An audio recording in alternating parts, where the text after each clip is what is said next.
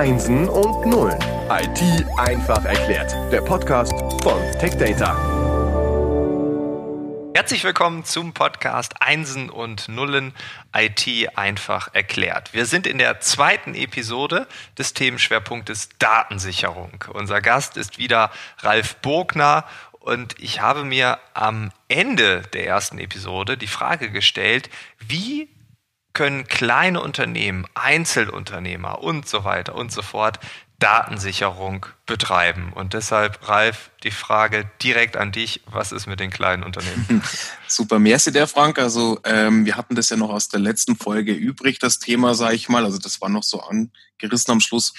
Äh, geht darum, klar, mittlerweile durch DSGVO muss jeder ähm, darauf achten, dass er eine vernünftige Datensicherung macht. Also war natürlich vorher auch schon so der Fall, aber man, man braucht keine Panik davor zu haben. Also man muss jetzt nicht irgendwie sich selber irgendeinen Mitarbeiter zum Datenschutzbeauftragten schulen, sondern man kann sowas auch äh, äh, professionelle äh, Datenschutzbeauftragte kann man auch buchen. Es gibt Services dafür von anderen Firmen, da kann man sich informieren. Wichtig ist, denke ich, erstmal einfach ganz klar, man muss sich überlegen, wohin sichere ich meine Daten, ähm, wo, wo bewahre ich diese Daten auf? Also auch in meinem kleinen Unternehmen. Es macht natürlich wenig Sinn, wenn ich die Daten auf dem gleichen Rechner sichere oder äh, die Daten zwar irgendwo anders hinsichere, aber im, im gleichen Gebäude belasse. Das heißt, solche Sachen, die spricht man einfach ab vorher. Grundsätzlich ist es auch so, dass äh, die äh, Bundesregierung da auch sehr kulant ist. Also da braucht man echt keine Panik haben. Kennt das ja auch mit diesen ähm, Anwälten, die dann irgendwelche Abmahnungen rausschicken und sowas. Also äh, das ist nicht so gekommen, wie es erwartet wurde durch die DSGVO, sondern es hat sich eigentlich ganz gut entwickelt. Grundsätzlich so professionelle Beratung empfehle ich natürlich jedem, der mit dem Thema Datensicherung zu tun hat und sag ich jetzt mal selbst einfach nicht der der IT-Nerd ist oder irgendwie den den Riesenplan von solchen Geschichten hat, ganz klar. Ja, ich finde das ganz interessant, dass du sagst, nicht am gleichen Ort lassen. Also wenn ich jetzt hier sehe, ich habe direkt neben mir eine externe Festplatte, da äh, sichere ich meine Daten drauf, die liegt jetzt direkt neben dem Laptop. Ich habe gerade in der Küche gekocht, ich habe den Herd angelassen, die Bude brennt ab das Backup ist mit weg.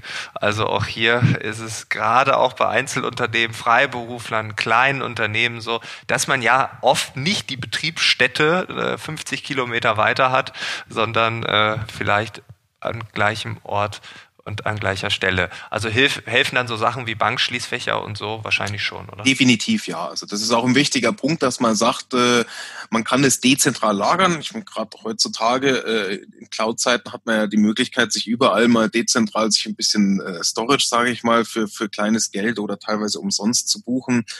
Oder eben also tatsächlich auch ganz simpel eine USB-Platte. Dann mache ich mir halt zwei Kopien. Die eine habe ich bei mir und die andere, äh, die bewahre ich zum Beispiel bei einem Freund, bei der Familie, wo auch immer auf. Oder an, an es geht einfach nur mit anderen Ort. Dann hat man schon so ein das Gros eigentlich erfüllt, was wichtig ist für die Datensicherung. Okay. Du hast gerade gesagt, professionelle Beratung. Bekomme ich das auch bei euch, bei der SEP? Habe ich dich dann am Telefon oder was genau macht ihr? Vielleicht kannst du uns da auch nochmal abholen. Genau. Also das ist natürlich ein Bestandteil ähm, des Services, den wir leisten als eine Firma, die Backup-Software entwickelt.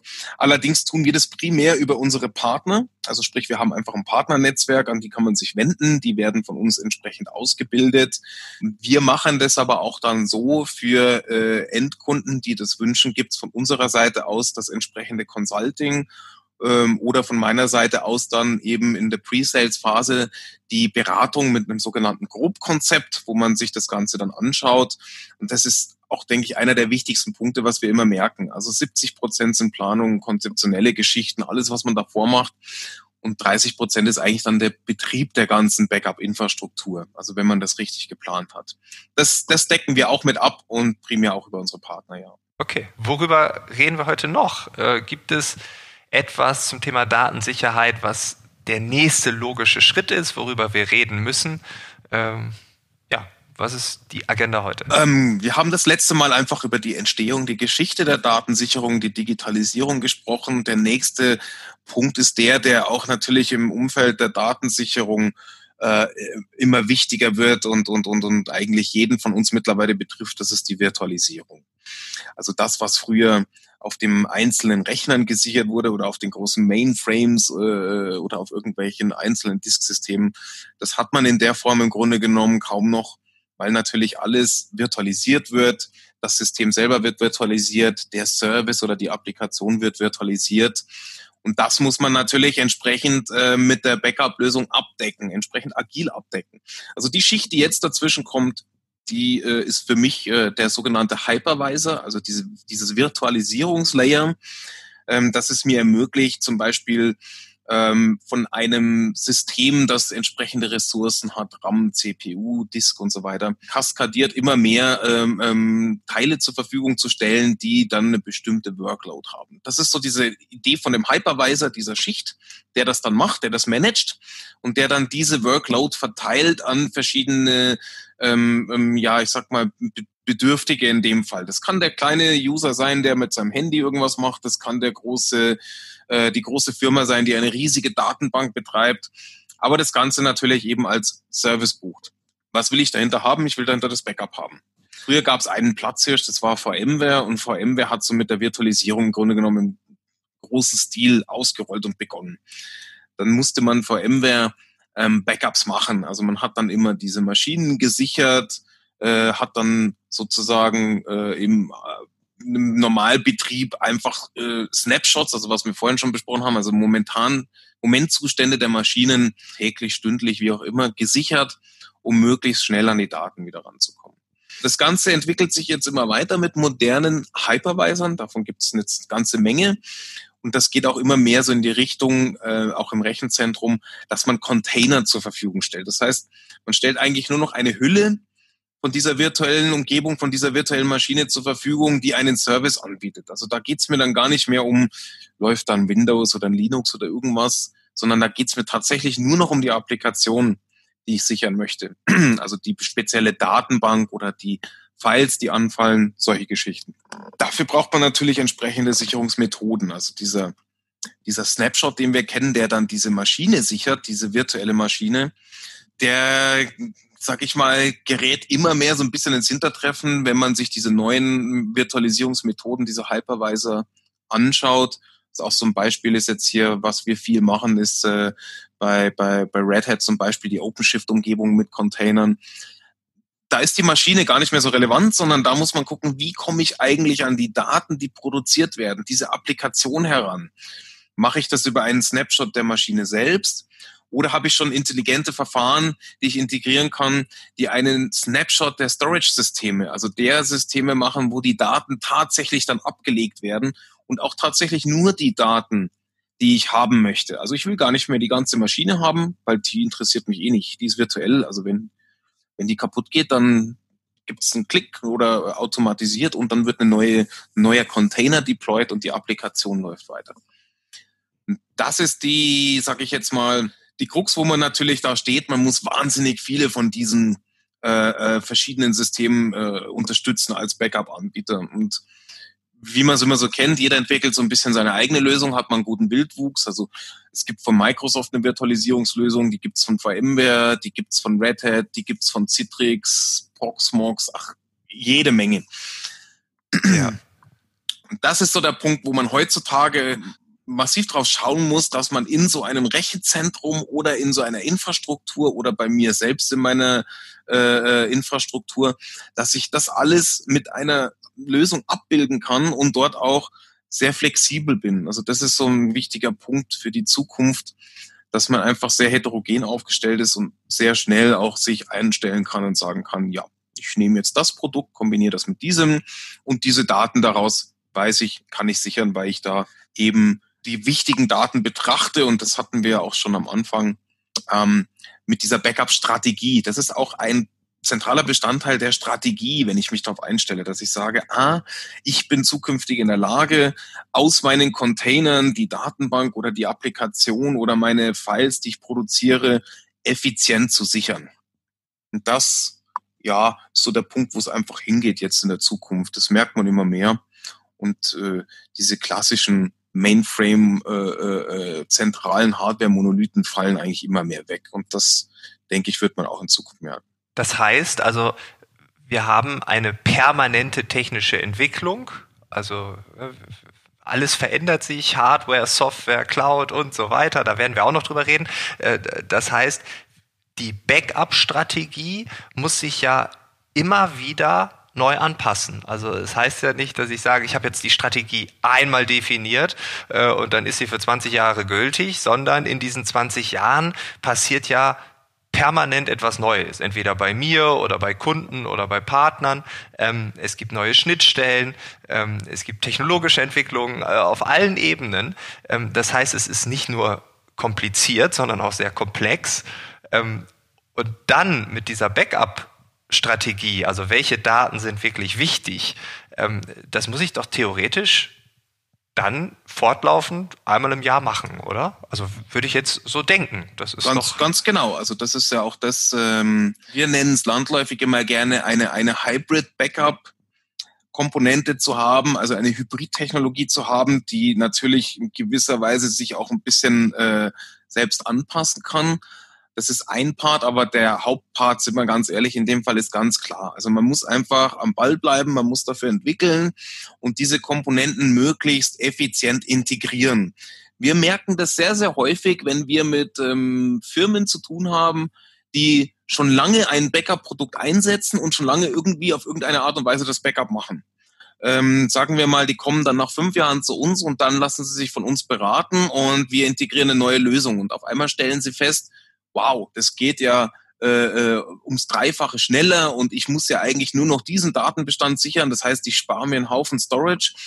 Das sind genauso die Sachen, äh, die man immer beachten muss. Und wie du schon am Anfang mal gesagt hast, das Thema Backup ist nicht unbedingt so sexy. Das heißt, man, man, man ist froh, wenn es läuft, dann beschäftigt man sich ein bisschen wenig weiter damit. Aber das müsste man eigentlich tun, ja.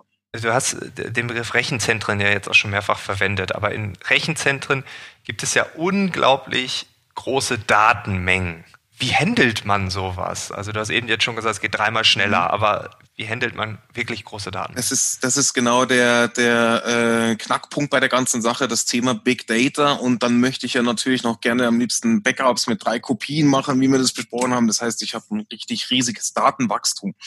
Also zum einen handelt man das ganz klar so, dass man eben diese Daten klassifiziert, dass man auch so ein hierarchisches Management hat. Das heißt, ähm, Daten, die lange nicht mehr angefasst wurden, die lege ich halt wo ab, wo ich sie äh, äh, äh langsam im Zugriff habe, aber eben äh, äh, nicht so häufig.